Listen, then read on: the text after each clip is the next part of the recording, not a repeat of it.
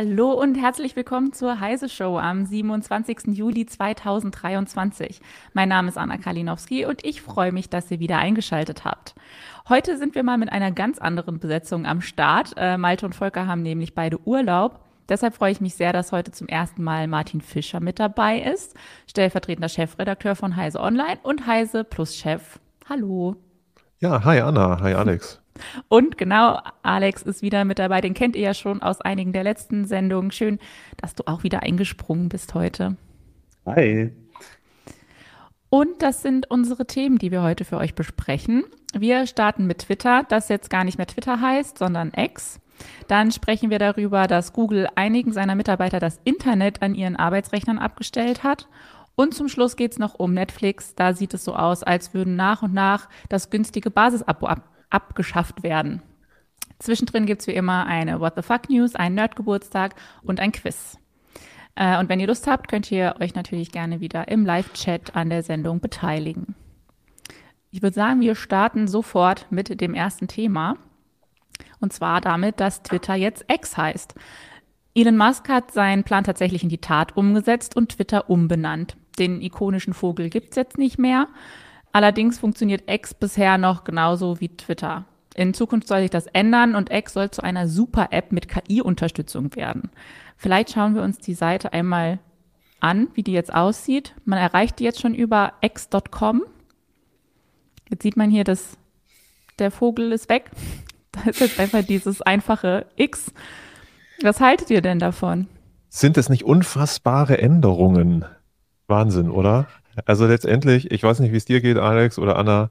Also mir fehlt das Vögelchen ja schon ein bisschen. Ich bin ja schon ewig dabei bei Twitter. Ich glaube 2007, ich glaube, also wirklich lange. Ähm, und äh, am Anfang habe ich es persönlich noch gar nicht so wahrhaben wollen, äh, als die Stimmen kamen, Elon Musk und er wird Twitter kaputt machen. Ähm, mittlerweile das X.com, diese Umbenennung ist für mich so ein bisschen der letzte Sargnagel. Also ich fühle mich auf dieser Plattform nicht mehr so wirklich wohl als Nutzer. Oder wie geht's bei dir, Alex? Ähm, ja, was ist so ein Symbol? Also alles, was in den letzten Monaten so äh, eigentlich schlechter wurde, das ist, das ist dieses X so ein Symbol dafür, wo man sagt, okay, jetzt, jetzt ist es eindeutig, da ist kein Interesse dran, das alte Twitter besser zu machen oder irgendwie äh, sinnvoll weiterzuführen, sondern es geht darum, die Nutzer da irgendwie abzugreifen und dann irgendwie was Eigenes drauf aufzubauen äh, was halt äh, Elon Musks Vorstellungen entspricht, ähm, aber wahrscheinlich nicht so sehr meinen Vorstellungen entspricht. Ich nutze was es halt trotzdem weiter. Hm? Was sind denn deine Vorstellungen? Naja, ich, Vorteil von, von, von Twitter war ja immer A, natürlich die Masse an Menschen, die da drin sind und die auch interessanten Menschen, die man folgt. Und auch, ähm, naja, dass man eben relativ schnell in seiner Timeline gespült bekommt, was gerade wichtig ist das hat Twitter sehr gut gekonnt. Natürlich gab es da unfassbar viel Kontroversen und der Ton ist unter aller Kanone und so. Das, da gibt es schon echt schlimme Baustellen, aber die geht man ja quasi nicht an, sondern man verstärkt die Probleme ja eigentlich, ähm, aus welchen Motiven auch immer. Und ähm, das ist halt die Sache, die mir fehlt. Und Mastodon als Ersatz ist zwar, ja, schön, das funktioniert auch in gewisser Weise, aber es funktioniert eben nicht wie Twitter und das ist so ein bisschen, was mir fehlt. Das ähm, funktioniert halt nicht bei, bei den Trending Topics, ne? finde ich persönlich. Ja, also bei Twitter, das hattest du ja, das hattest du ja erwähnt, das stimmt auch. Äh, Twitter war für mich persönlich, ist es immer noch, ich bin ja immer noch da, aber eigentlich nicht mehr aktiv, ähm, war so diese Plattform, wo man mal eben schnell gucken konnte. Man konnte ja. einfach mal so 10, 12 Hashtags äh, auf einen Blick erfassen und hat dann so gesehen, okay, ganz oben steht Hashtag, ja, was auch, was auch immer. Ähm, Meistens waren es schlimme Sachen, deswegen fällt mir jetzt gerade kein gut, gutes Beispiel ein, aber hat eine Nachrichtenlage. Und dann hast du reingeklickt ja. und hast relativ schnell gefunden, okay, es, es, es gab ein paar Newsseiten, die darüber berichtet haben, die wurden meistens oben angezeigt. Oder Akteure mit einem blauen Verified-Haken, beziehungsweise einem weißen Haken, ähm, dem man dadurch auch vertrauen konnte. Das ist jetzt, also vieles geht davon verloren. Haken, wissen wir, hatten wir ja auch schon hier wahrscheinlich mal diskutiert in der Sendung, äh, ist kein, kein Indikator mehr für Validität für, für, für einen Account, der jetzt ja eine gewisse Gültigkeit haben muss, weiß man nicht mehr. Äh, und die Trending Topics sind halt auch, zumindest was ich angezeigt bekomme, ist ja immer auch so eine Frage, ne, äh, was man genau sieht, ähm, bilden nicht mehr so das Nachrichtengeschehen in der Form ab, wie ich das gewöhnt war. Und ich muss auch sagen, ich habe diese Trending Topics eigentlich sehr selten genutzt, sondern es, das, was wichtig war, wurde mir sowieso in die Timeline gespült. Ja, ich weiß, viele haben dann sowieso den, äh, den, äh, die sozusagen Zeitlinie, also die äh, ähm, sozusagen nach nur den Follower gemacht. Ich ja, habe ja die technische genutzt. Und da kamen trotzdem dann die Sachen, die wichtig waren, rein und es auch von Leuten, denen man vertrauen konnte.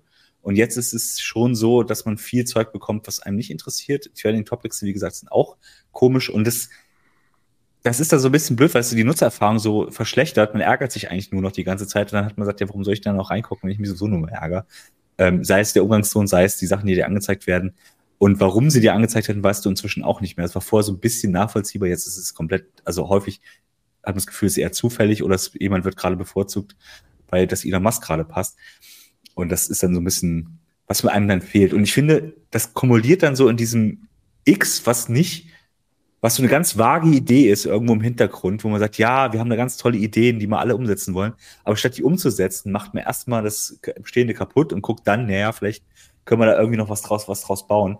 Das ist so ein bisschen, was mich, ähm, ja. Naja, vor allen Dingen ist ja auch ein sehr ambitioniertes Projekt. Ich meine, gut, das X, X.com und so, das ist ja keine ganz neue Diskussion aber jemand möchte einen Buchstaben zur Marke machen, ist, ist ja jetzt auch interessant. Wenn, wenn man ja, so sagen will. Ne? Aber das ist ja die Fixierung von Elon Musk auf dieses X. Das ist ja nur mit der PayPal. Warum äh, eigentlich? Ja, er wollte ursprünglich mal PayPal äh, in, in X umbenennen und da eben auch schon so eine App für alles draus bauen, bis ihn dann Peter Thiel ausgebotet, ausgebotet hat. Und naja, ja. ähm, ich glaube, das hängt ihm immer noch ganz schön nach. Und diese Idee, dass, dass er äh, eine App sozusagen, die für alle Lebensbereiche äh, funktioniert, äh, baut, das ist, glaube ich, immer noch so eine ganz fixe Idee von, von Musk. Sie möchte da durchaus noch umsetzen, zeigen, dass er es kann.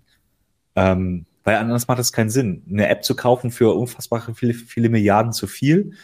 Ähm, dann vage Pläne mit KI, mit äh, Bezahlen und so weiter da reinwerfen. Ähm, irgendwo muss das ja kumulieren. Aber du sagst es, es, sind, es ist alles so vage. Also zumindest Ach. ich habe jetzt noch kein, naja, ansatzweise interessantes Konzept von Elon Musk vernommen.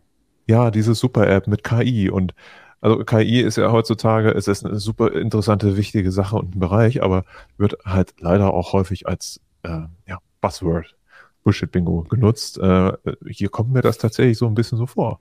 Weil bevor Elon Musk nicht mal genau sagt, was, was meint er denn damit? Ganz ehrlich, richtig ernst nehmen kann ich das noch nicht.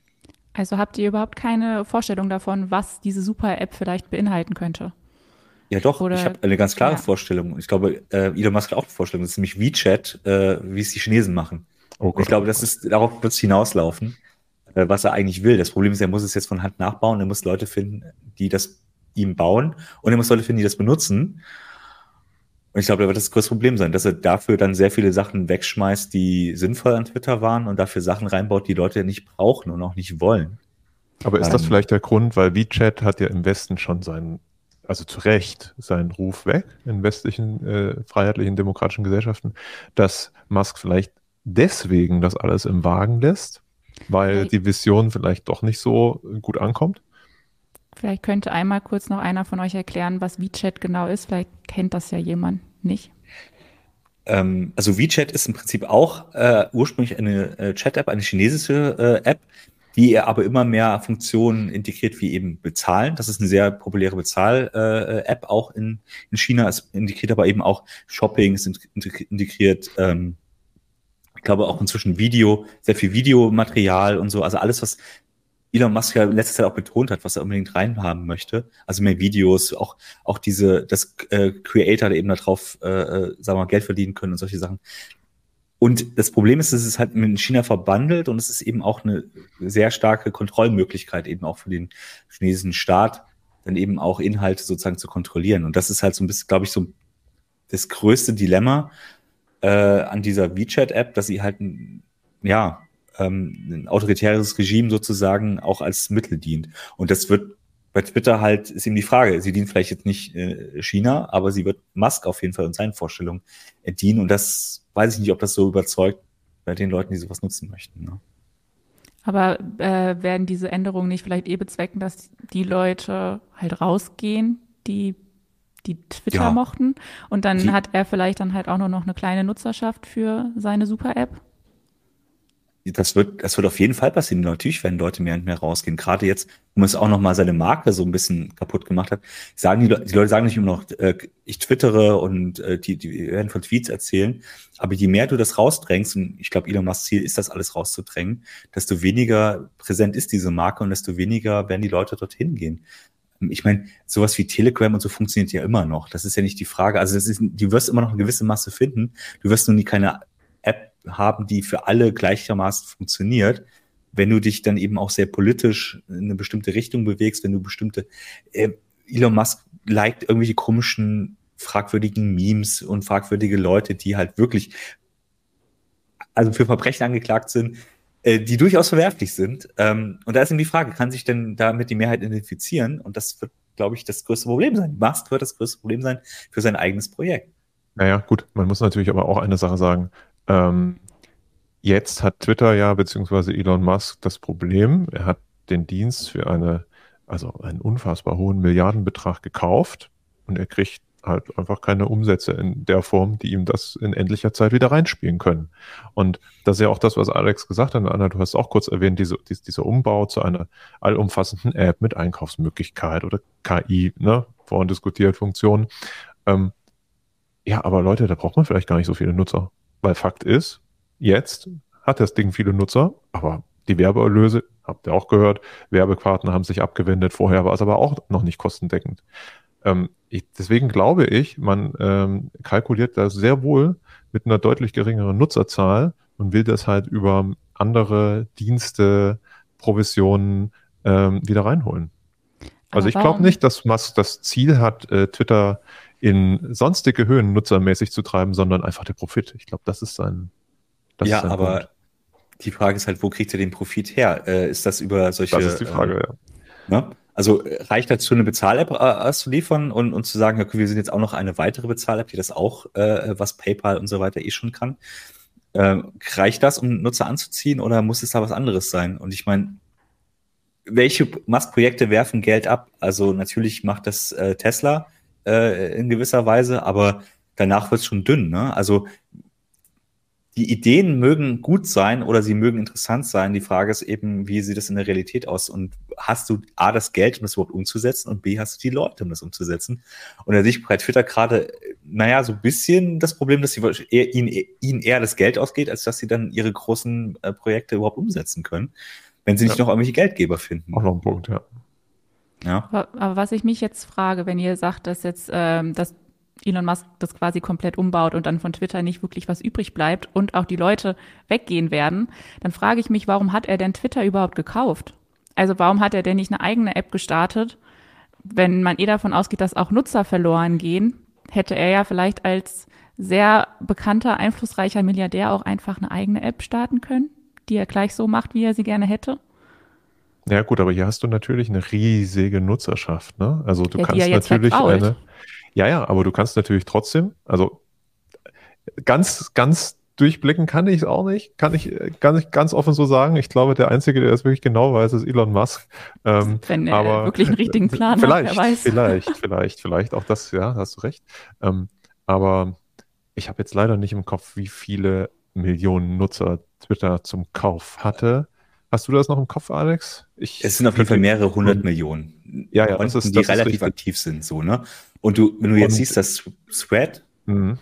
zwar mit 40 Millionen irgendwie eingestiegen sind oder 50 Millionen, aber das auch schon wieder abflaut, ähm, siehst du mal, wie schwer es überhaupt ist, einen Dienst aufzubauen von Grund auf und da genug Leute reinzukriegen. Also Facebook hat, oder Meta hat natürlich genug äh, Durchhalte, äh, also genug Geld, um das durchzuhalten, aber äh, wenn du das ohne massiven Geldeinsatz machen willst, wirst du es wahrscheinlich nicht hinkriegen, eine kritische Masse zu erreichen.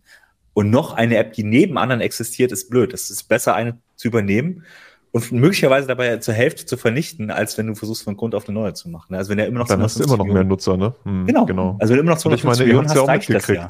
Ich meine, ja. äh, die, die auf Twitter unterwegs sind, haben das ja mitgekriegt. Auf einmal hat jeder immer nur die Elon Musk äh, Nachrichten bekommen, egal ob man ihn abonniert hatte oder nicht ich meine, das ist natürlich auch eine wunderbare Propagandamaschine, ne? so ein Dienst, mhm. äh, wenn man es missbraucht. Also das darf man auch nicht vergessen. Ja, hier im Chat sagt auch, Jojo1 sagt, äh, sein eigenes Ego, Ego und er setzt auf die Trägheit der Masse, die Twitter X nicht verlassen wird.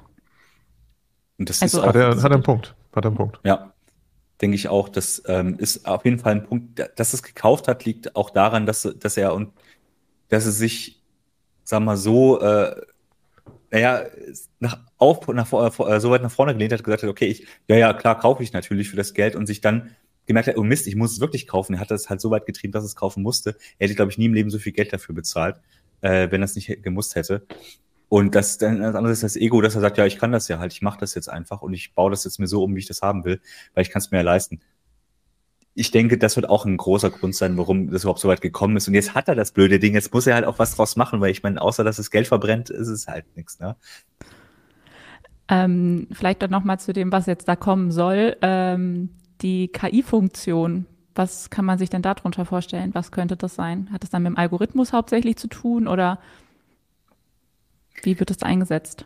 Naja, gut, das ist halt die spannende Frage. Was versteht man denn dann unter KI? Ne? Was, was vorstellbar ist, ähm, Twitter selber hat ja, war ja bis, bis dato jetzt nicht die, das Social Network, was, was die allermeisten Nutzerdaten erhoben hat. Haben sie ja auch gemacht, ne? Völlig klar. Aber da gibt es natürlich ganz andere Nummern wie Facebook und so, die dann ganz viel tiefer reingegangen sind. Und wenn du Produkte über oder Dienste über Social Networks verkaufen willst, brauchst du Daten der Nutzer. Und äh, wenn du das effektiv äh, und auch effizient äh, an die Nutzer bringen willst, musst du die Daten der Nutzer verarbeiten. Wie geht das? Mit riesigen Datenbanken und richtig viel Hardware. Und wenn man uns jetzt, äh, wenn, wenn wir uns jetzt mal angucken, was, was KI eigentlich ist, das ist ähm, ja eine Software äh, mit viel Hardware und ganz schön großen Datenbanken. ähm, das heißt, vielleicht ist es auch einfach, äh, geht es einfach in diese Richtung, dass man sagt, okay, wir müssen aus den Daten der Nutzer, die ich überspitze mal, die bei uns noch übrig geblieben sind. Wir müssen das äh, mit cleverer Software das meiste rausziehen, um Dienste, um Werbung, um was weiß ich, alles, was Profit bringt, idealerweise zu generieren. Das könnte ich mir vorstellen.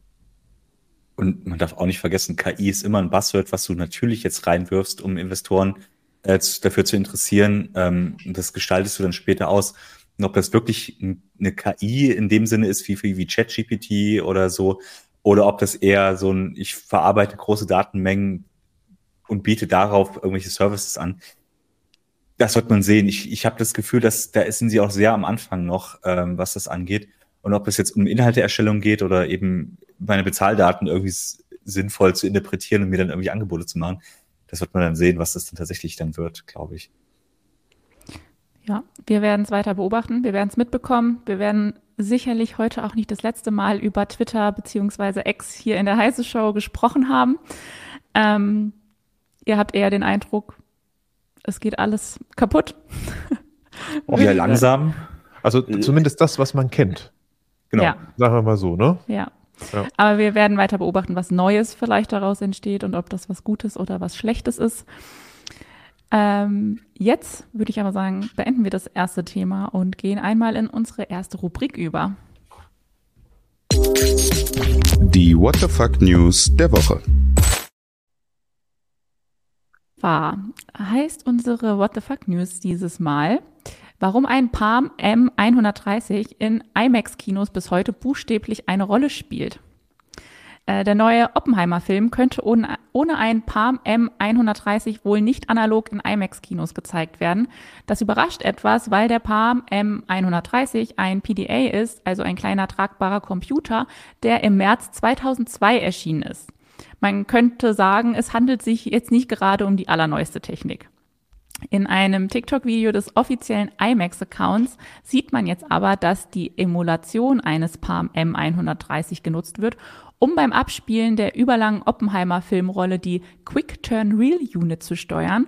Die sorgt dafür, dass Bild und Ton synchron laufen. Wir haben das Video auch einmal hier, das TikTok. Genau. Da sieht man, dass da auf so einem iPad oder sowas äh, diese Emulation läuft. Es gibt Und wir sehen, du zeigst es nicht auf x.com. Nee, das ist TikTok. ähm, es gibt wohl auch noch Kinos, die originale Palm M130 dafür nutzen. Ähm, normalerweise braucht man das in den digitalen IMAX-Kinos gar nicht mehr, aber für solche Fälle wie Oppenheimer nutzt man eben noch diese altbewährte Technik. Ganz interessant.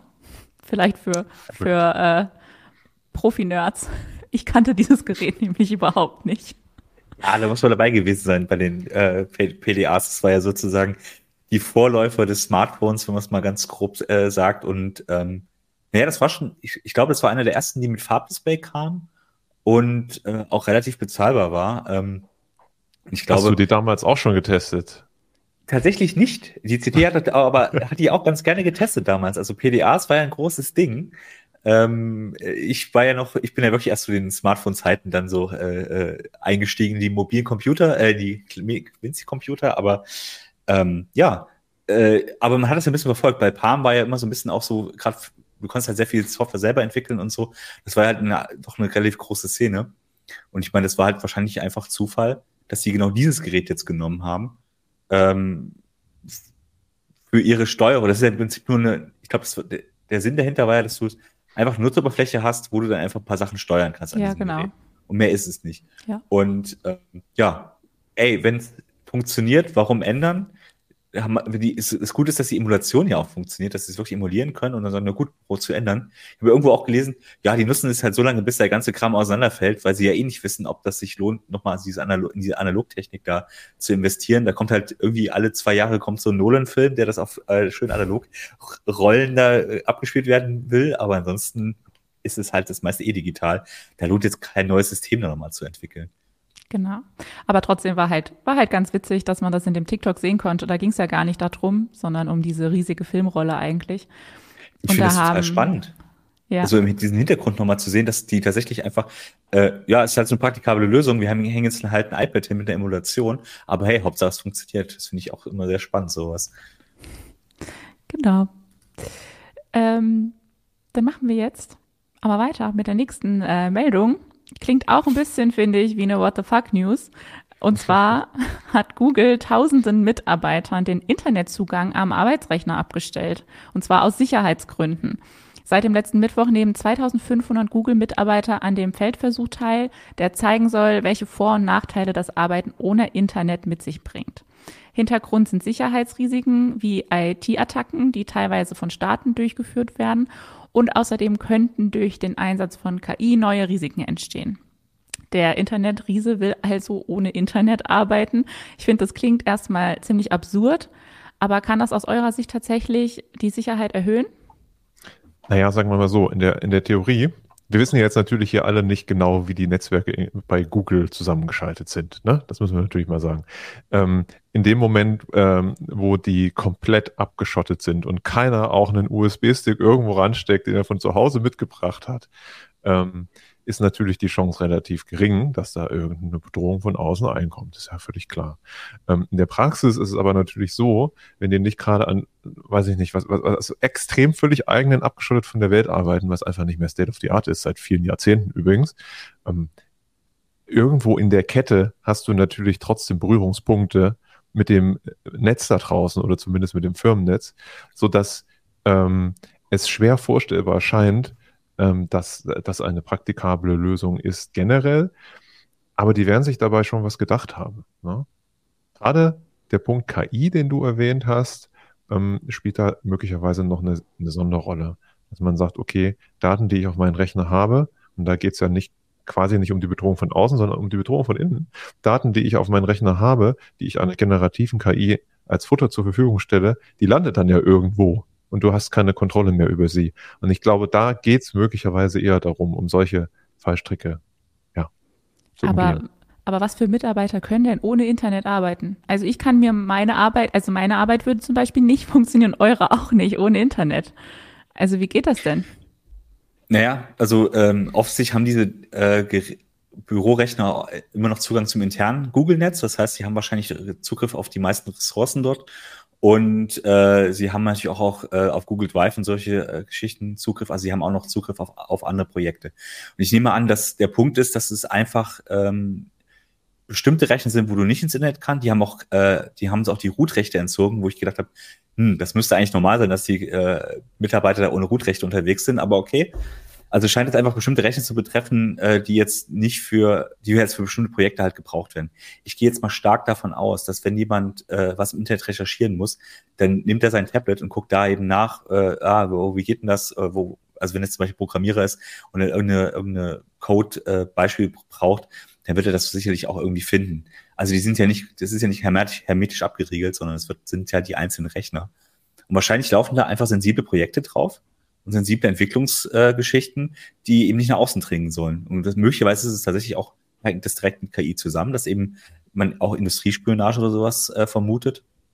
Und die sollen dann eben abgeschottet bleiben. Das ist, glaube ich, auch nichts ungewöhnlich. Ich, ich gehe, ich vermute mal, dass selbst bei Google es irgendwo Rechner gibt, die keinen Zugriff hatten, auch schon vorher.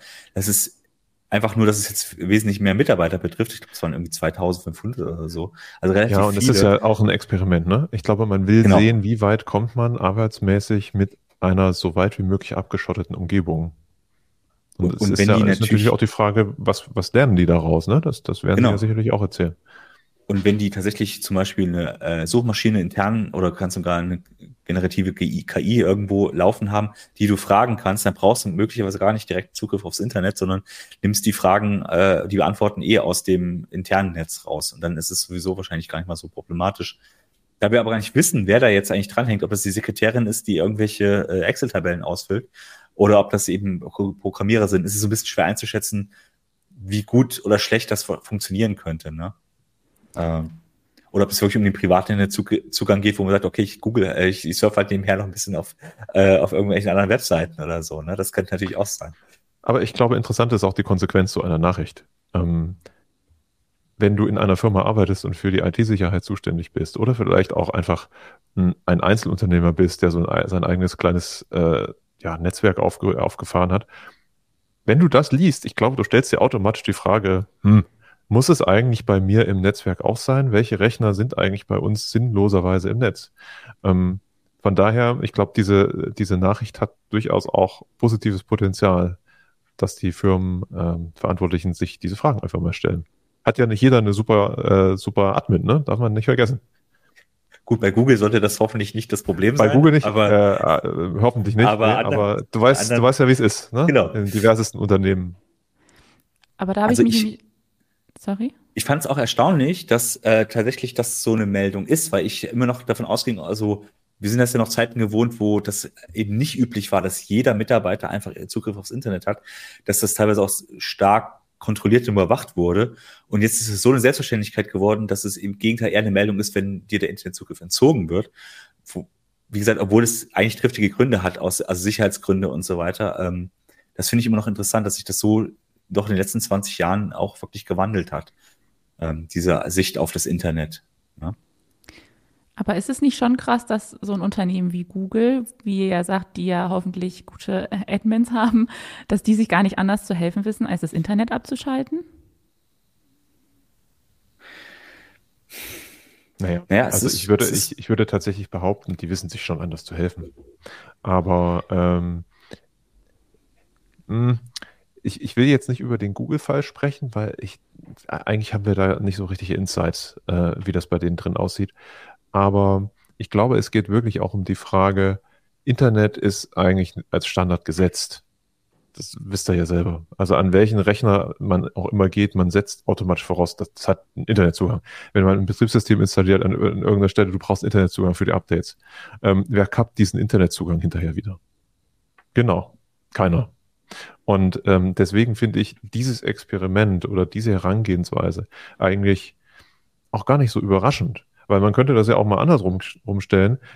Du, du solltest nur so viel Zugang zum Netz haben, wie du auch wirklich benötigst. Und das ist eigentlich ein relativ altes Prinzip, was Google jetzt einfach mal wieder aus der Versenkung holt. Es ist aber trotzdem ein, ein, gewisser Paradigmenwechsel, weil ich glaube, auch Google ist der Überzeugung war, dass sie jeden Angriff in gewisser Weise auch abfangen können.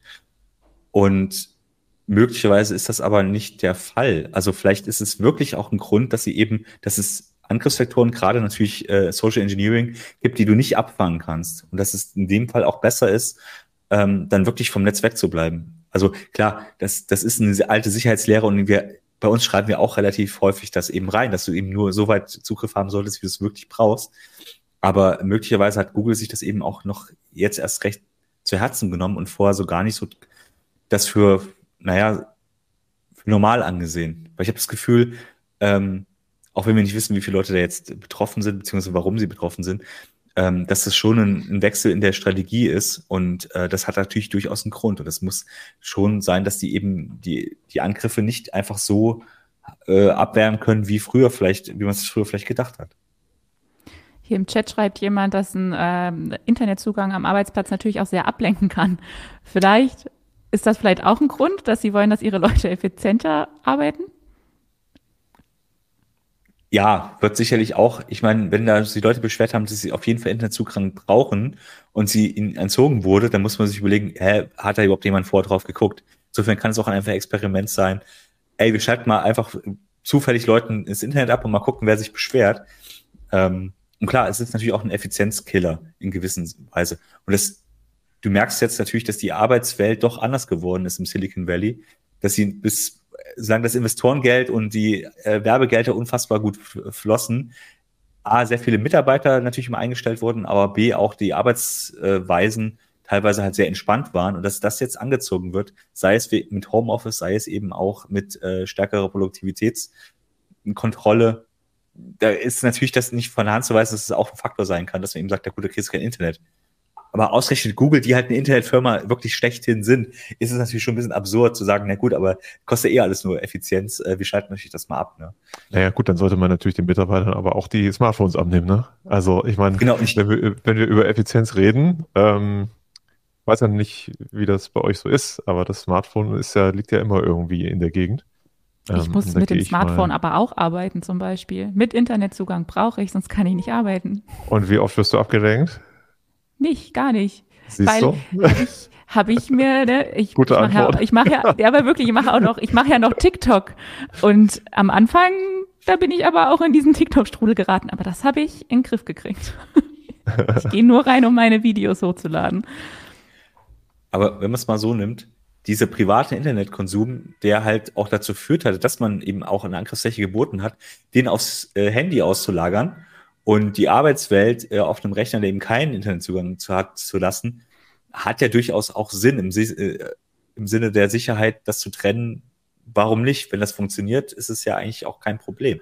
Und dann kannst du deinen privaten Kram immer noch nebenher auf deinem Smartphone machen, was du vielleicht vorher auf dem Rechner gemacht hast und dann dir irgendwelche komischen Excel-Makros eingefangen hast, die äh, wieder irgendwelche äh, Kettenmails rausschicken oder so. Ne? Also wahrscheinlich ist das auch ein Faktor, dass die Leute sowieso alles auf anderen Geräten machen und gar nicht so unbedingt zwingend, zumindest für den Privatkonsum, den Rechner dafür bräuchten. Ja, und es gibt ja auch viele Branchen, äh, Branchen wo, das, wo das ganz normal ist. Also äh, denkt nur mal an, an den Bankensektor. Ja. Also wenn er hier bei der NordLB mal reinmarschiert und denkt, er könnte an den Computern äh, im Internet rumsurfen, das ist nicht der Fall. man kommt halt nur genauso weit, wie man kommen darf und hat üblicherweise keinen Internetzugriff. Und ne? wenn du also ganz deswegen nochmal altes Paradigma, ne? Das ist. Ja. Und wenn du ganz tief gehst, geben sie noch die Smartphone-Kamera ab, damit du bloß nichts abfotografierst, ne? Oder nehmen sie gleich das Handy ab, ne? Also, das, es gibt schon, das muss man auch beachten, dass es natürlich anderswo eh schon solche Vorschriften gibt und solche aus gutem Grund, ähm, weil eben natürlich die Gefahr von Spionage natürlich eh groß ist, aber eben auch von Angriffen, sicherheitsrelevanten Angriffen. Ne? Aber trotzdem ist die Meldung natürlich, klingt erstmal absurd, dass ein Internetriese wie Google das Internet abschalten möchte. Ist auf jeden Fall ein spannendes äh, Experiment. Wenn es da irgendwann mal eine, ein Ergebnis zu gibt, werden wir auf Heise Online natürlich davon berichten. Genau. Aber jetzt berichten wir erstmal über den Nerdgeburtstag der Woche. Der Nerdgeburtstag der Woche. Françoise Barré-Sinoussi, französische Nobelpreisträgerin und Entdeckerin des HI-Virus, wird am Sonntag 76. Und ich bin ganz stolz, ich habe jemanden gefunden, der noch lebt. Das war in den letzten Sendungen, wurde das nämlich von Malte und Volker kritisiert, dass ich immer sehr tote Menschen äh, hier ausgewählt habe, die oft auch noch irgendwie eine ganz tragische Lebensgeschichte hatten. Aber diesmal, sie lebt. Es ist sogar eine Frau, gibt's auch nicht so oft. Das dürft ihr jetzt miterleben. Den Genuss haben jetzt Malte und Volker ja. nicht.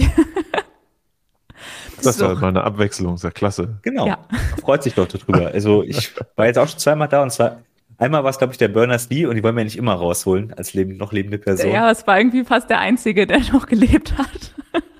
nee, aber sie lebt auch noch, wie gesagt, sie wird 76 und ich erzähle euch noch ein bisschen was zu ihrem Leben und Schaffen.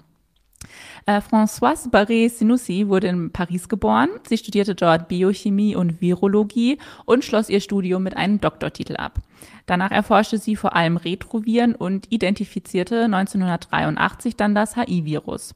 Zusammen mit ihrer Arbeitsgruppe am Institut Pasteur hatte sie aus dem Gewebe eines AIDS-Patienten das Virus isoliert. Die Pariser Wissenschaftler schickten ihre Entdeckung dann an amerikanische Kollegen, die dort die Bedeutung direkt erkannten und ein Patent anmeldeten.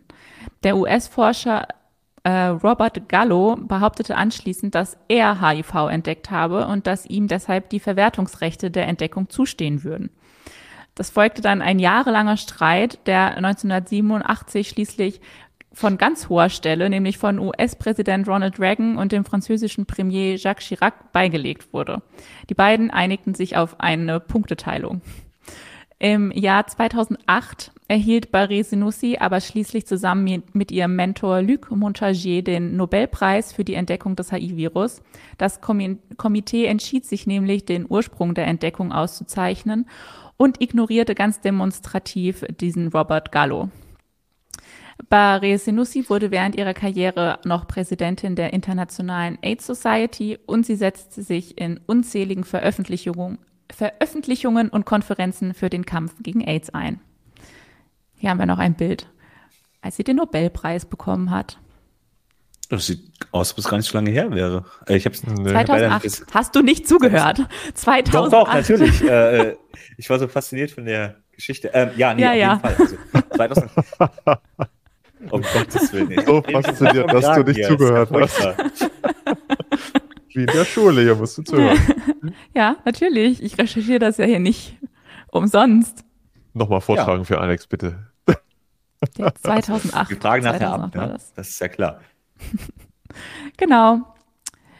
Da, da können wir nächste Woche, nee, nächste Woche nicht, aber übernächste Woche mal Malte und Volker berichten, dass wir eine lebende Frau beim Nerdgeburtstag hatten. So, machen wir so. Das. jetzt aber zu unserem letzten Thema von heute. Und zwar scheint Netflix sich vom günstigen Basisabo verabschieden zu wollen. Nachdem der werbefreie Basistarif zuerst in Kanada verschwunden ist, ist er jetzt auch in den USA und Großbritannien nicht mehr buchbar. Für Bestandskunden ändert sich, ändert sich zwar erstmal nichts, neue Abonnenten müssen jetzt allerdings mit Werbung vorlieb nehmen, wenn sie sich für das günstige Abo entscheiden, also das günstigste.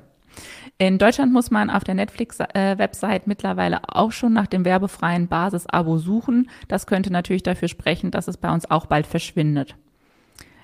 Glaubt ihr, das verkrault potenzielle neue Kunden?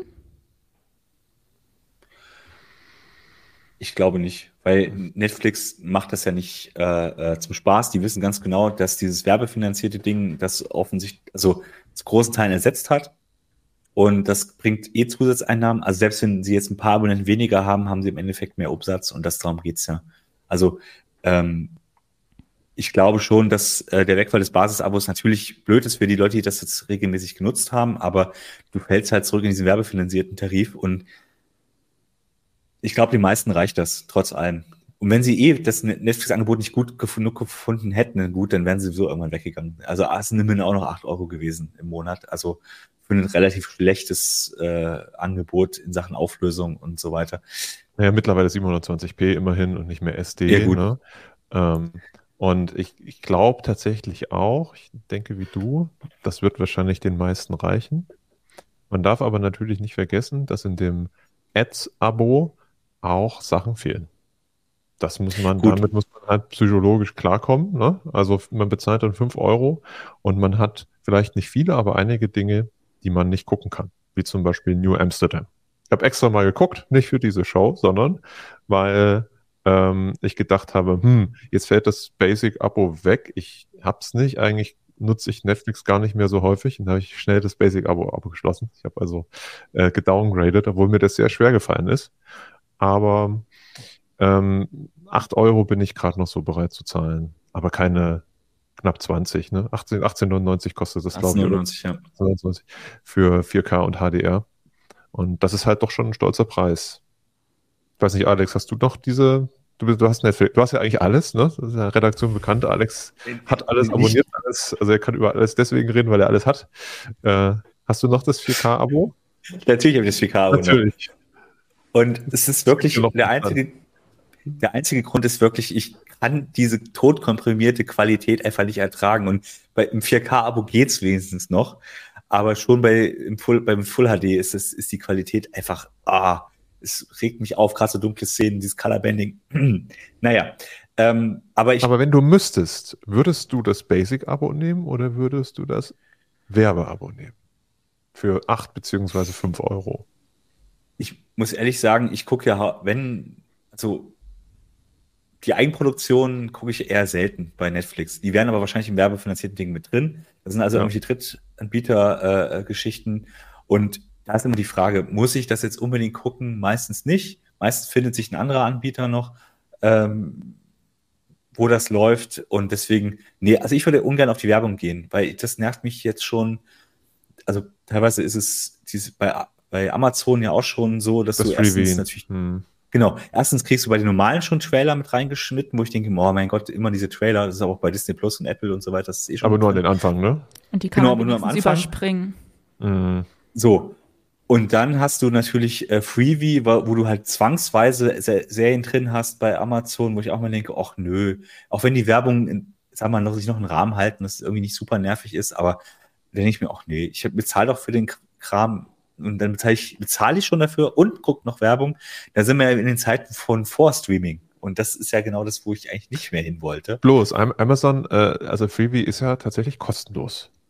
Genau, das, also Freebie selber ist ja schon der Unterschied. Da, da kann man ja noch sagen, okay, genau. ne, da, da, da kostet es nichts, äh, das kann man blöd finden, aber man muss es ja nicht, muss es ja nicht nutzen. Ähm, bei Disney, Netflix, die wollen ja 5 Euro doch dafür haben. Genau. Ja. Und Disney Plus macht es ja auch so. Die wollen ja auch Geld haben plus Werbung ähm, für so ein äh, Sparabo. Ich weiß gar nicht, ob das in Deutschland läuft, aber es ist, zumindest in den USA ist es schon so. Paramount macht auch solche, demnächst auch solche Sachen. Also das heißt, es geht immer mehr in die Richtung, dass du, wenn du den Dienst nutzen willst, dann aber nicht halt 20 Euro dafür bezahlen willst, dann musst du halt Werbung gucken. Ähm, und das ist dann schon wieder so ein, so ein Level, wo ich sage, ja, okay, ähm, das Fernsehen wird also insgesamt wieder teurer. Wenn die goldenen Zeiten, wo du halt für 10 Euro irgendwie einfach alles bekommen hast, ähm, die sind halt vorbei, das muss man so sagen. Und der Trend ist halt stimmt. kein schöner, ne? Du. Also der genau. Trend ist halt kein, finde ich, kein schöner, dass man denkt, okay, Netflix war ja damals, also damals, als es nach Deutschland kam, da gab es das in den USA ja schon. Erst war es ja so ein DVD-Verleihdienst und dann haben sie mit dem Streaming angefangen.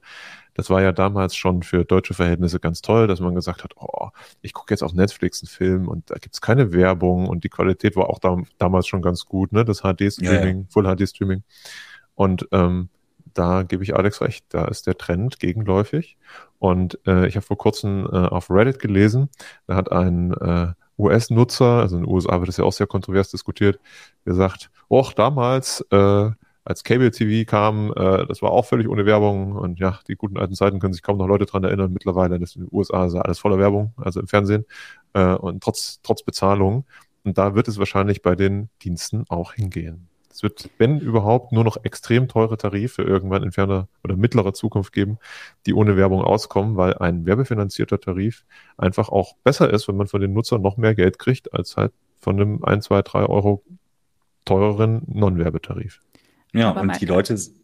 Achso, sorry. sorry. Ich wollte nur nachfragen, meinst du, also das liegt an der Geldgeilheit quasi dieser Anbieter oder geht es denen vielleicht auch einfach schlecht, dass sie das brauchen, weil es immer mehr Streaming-Anbieter gibt und die Leute sich vielleicht dann doch ein bisschen entscheiden und sich verteilen und dass die mehr Geld brauchen? Naja, also ich glaube, das ist tatsächlich eine Frage, wie kann man noch mehr Investition, also beziehungsweise noch mehr Umsatz machen bei der gegebenen Nutzerzahl. Und ähm, man hat ja jetzt gemerkt, Netflix, ich formuliere das mal so, kommt ja mit diesen Maßnahmen durch. Sie kommen oder sie kamen damit durch, äh, das ist schon eine Weile her, dass sie gesagt haben, wir sperren oder wir verhindern über VPN und Co., dass äh, ausländische äh, Angebote genutzt werden können mit dem Account. Sie sind quasi durchgekommen. So, sie kommen äh, mit den aktuellen Maßnahmen auch durch. Also sie haben genug Nutzer und machen genug Geld ähm, und man kann es so formulieren, kümmern sich eigentlich nicht darum. Also auch die Leute, äh, also Mark hat da ja einen sehr guten Kommentar geschrieben zum Thema, hey, ich bin Single, ich will aber eigentlich 4K und HDR soll ich jetzt wirklich 20 Euro auf den Tisch legen, das könnte, kann doch nicht euer, euer Ernst sein. Ähm, aber Netflix kommt damit durch.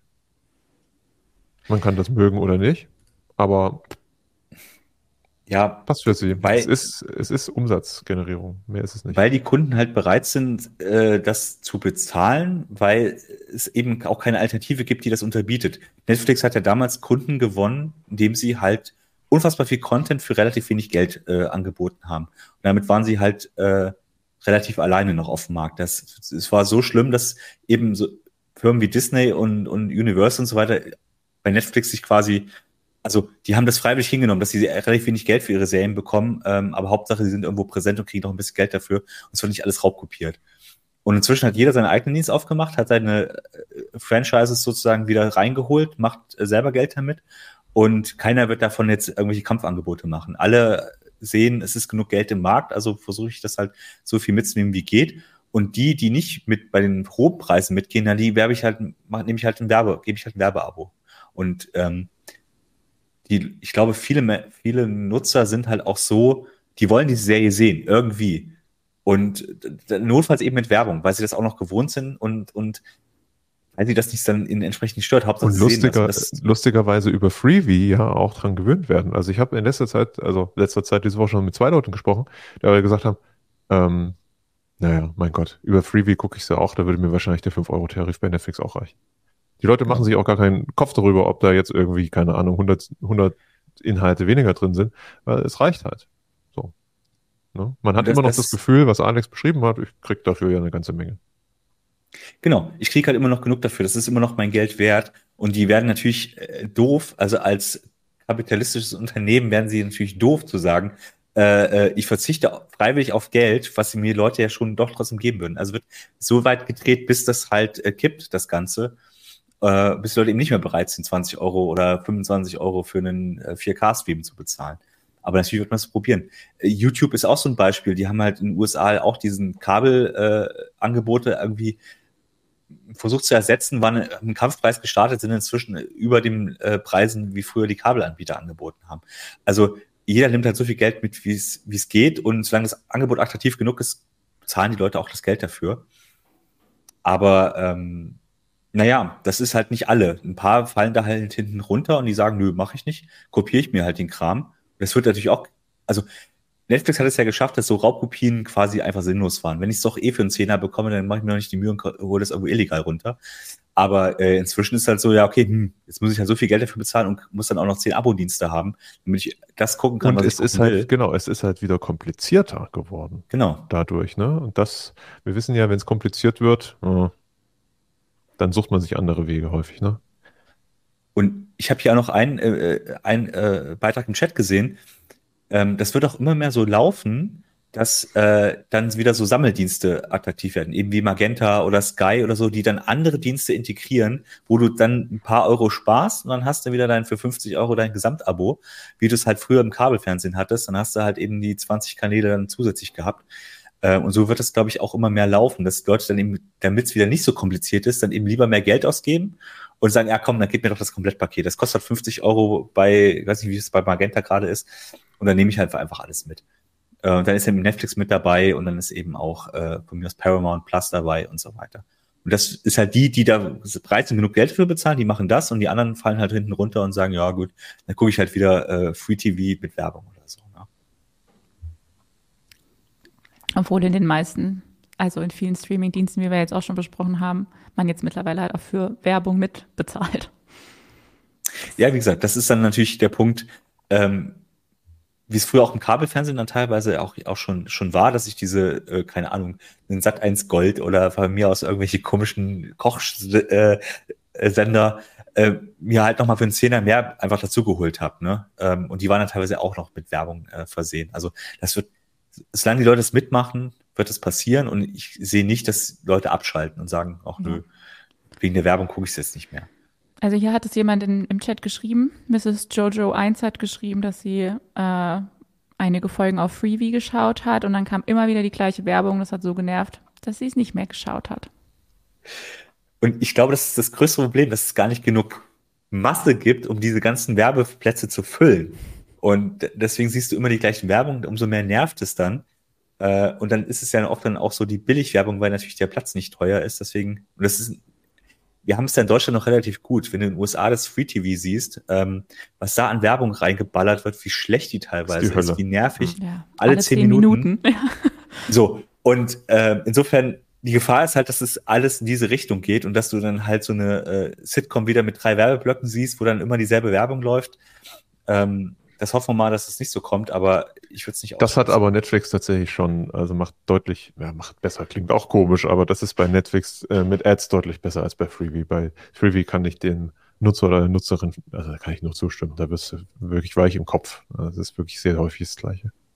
Aber das ist selbst bei teuren Streaming-Angeboten, finde ich manchmal. Also wir haben letztens äh, über Sky Wimbledon immer geschaut und da kam in jeder Werbepause, erstmal gab es halt ständig Werbepausen, was mich schon genervt hat, weil Sky ist jetzt nicht so günstig.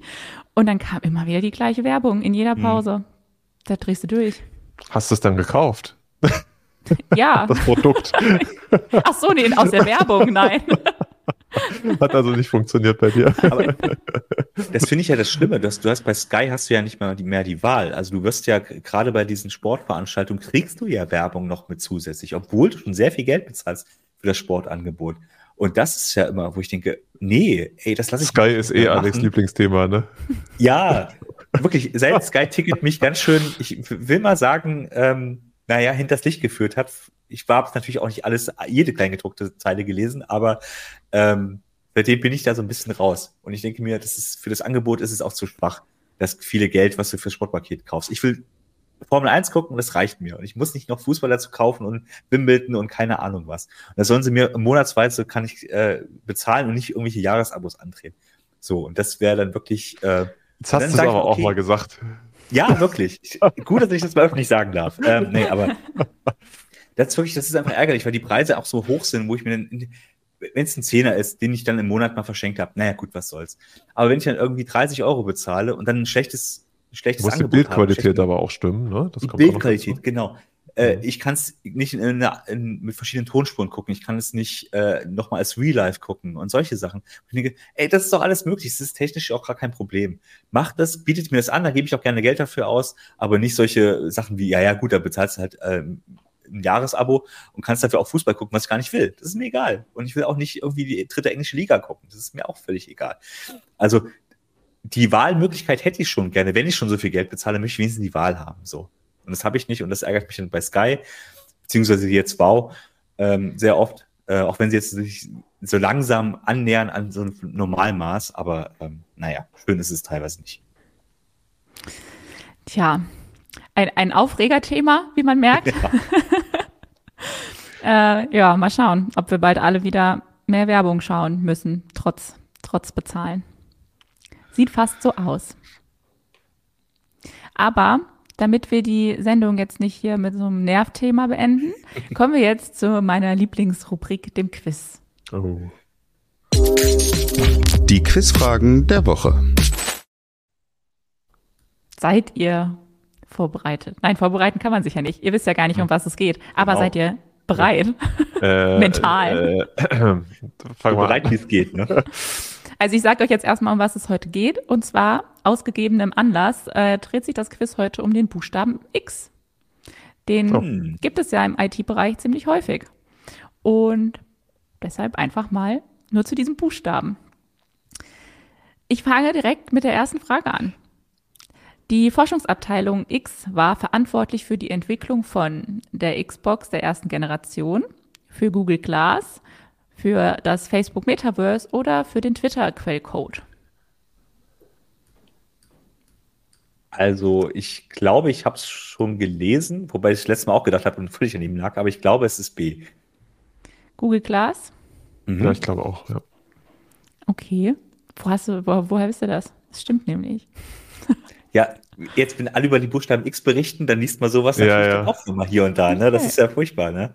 Wenn ich an ja, Google Glass habe, denke ich immer an Keno, wie er mit der Brille über die Gänge gelaufen ist. Ach damals. Mist, jetzt habe ich davon kein Bild. Ich habe aber auch ein ganz tolles Bild von jemandem mit Google Glass auf. Oh. ja, uh, super. ja, der König.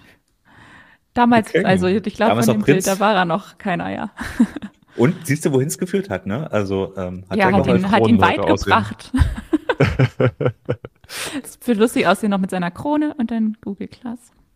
Naja, okay, machen wir weiter. Die Adresse x.com gehörte einst zu, ich glaube, ihr wisst es, Amazon, Tesla, PayPal oder Spotify. Ich glaube PayPal, ne? Ich würde jetzt auch PayPal sagen, aus der ja, Geschichte heraus. Ihr habt es ja vorhin auch schon gesagt, da habe ich mich schon geärgert, da dachte ich, Mist, ah. dann wisst ihr die Frage, ja. ja. Ja, da sind wir gut PayPal. vorbereitet auf die Themen. Ja, ihr seid ne? richtig, ja. Wirklich. Okay, jetzt wird es zumindest nicht mehr peinlich, wenn wir es nicht wissen. So. Nee. Also ihr habt schon mal zwei von drei Fragen richtig. Das, hey, immerhin, cool. Das ist schon auf jeden Fall nicht schlecht. Okay, dann sind wir auch schon bei der letzten Frage. Wenn ihr hier so gar nicht überlegen müsst, geht das natürlich alles flott. Was stimmt zu dem Logo hier? Das ist das frühere SpaceX-Logo. Es gehört zur Twitter X-Server-Verwaltung. Es gehört zur X.org Foundation oder gehört es zu NASA X-Base? Ach komm, C. Keine ich, Ahnung. Ich würde auch behaupten C. Ich weiß ich es aber nicht. Das Gefühl habe, ich habe das schon mal gesehen, aber. Ja, das ähm, wäre auch so, aber ich weiß es nicht. Bei SpaceX würde ich ausschließen, das, das, das, hätte man, das hätte man schon mal eher gesehen. Deswegen glaube ich C. Okay, beide C. Und Anna? Richtig! Alle oh. drei Fragen richtig. Hey, yippie. Ja, Wahnsinn! Das ist das erste Mal, dass ich hier alles richtig habe. Echt? Ich ja. finde das auch manchmal ein bisschen, ich finde das auch ein bisschen langweilig, wenn immer alle alles wissen. Das ist irgendwie nicht lustig. Also bei den nächsten Mal schwere Fragen. ja bei dem Siedlerquiz war ich ja sehr selbstbewusst und habe wirklich, glaube ich, zwei von drei komplett ver versemmelt. Also von daher ist es jetzt so ein bisschen balsam. Sehr gut. Okay, wir wollen ja auch euch nicht hier irgendwie vergraulen. Wir brauchen euch ja vielleicht ab und zu noch mal zum Einspringen. ja, ich, ich hoffe, es hat euch Spaß gemacht. Ja, super. Weil wir sind da nämlich jetzt schon auch am Ende von unserer Sendung. Ich freue mich, wenn ihr bald wieder mit dabei seid. Vielleicht passiert es ja bald nochmal, dass Sehr jemand gerne. im Urlaub ist. Ähm, nächste Woche fällt tatsächlich die heiße Show einmal aus, weil wir eine klitzekleine Sommerpause machen. Am 10. August geht es aber schon direkt wieder weiter. Da freuen wir uns dann, wenn ihr da wieder dabei seid. Bis dahin allen eine schöne Zeit. Vielleicht kommt der Sommer in der Zwischenzeit ja nochmal zurück. Äh, ja, macht's gut. Tschüssi. Danke. Bis zum nächsten Tschüss. Mal. Ciao.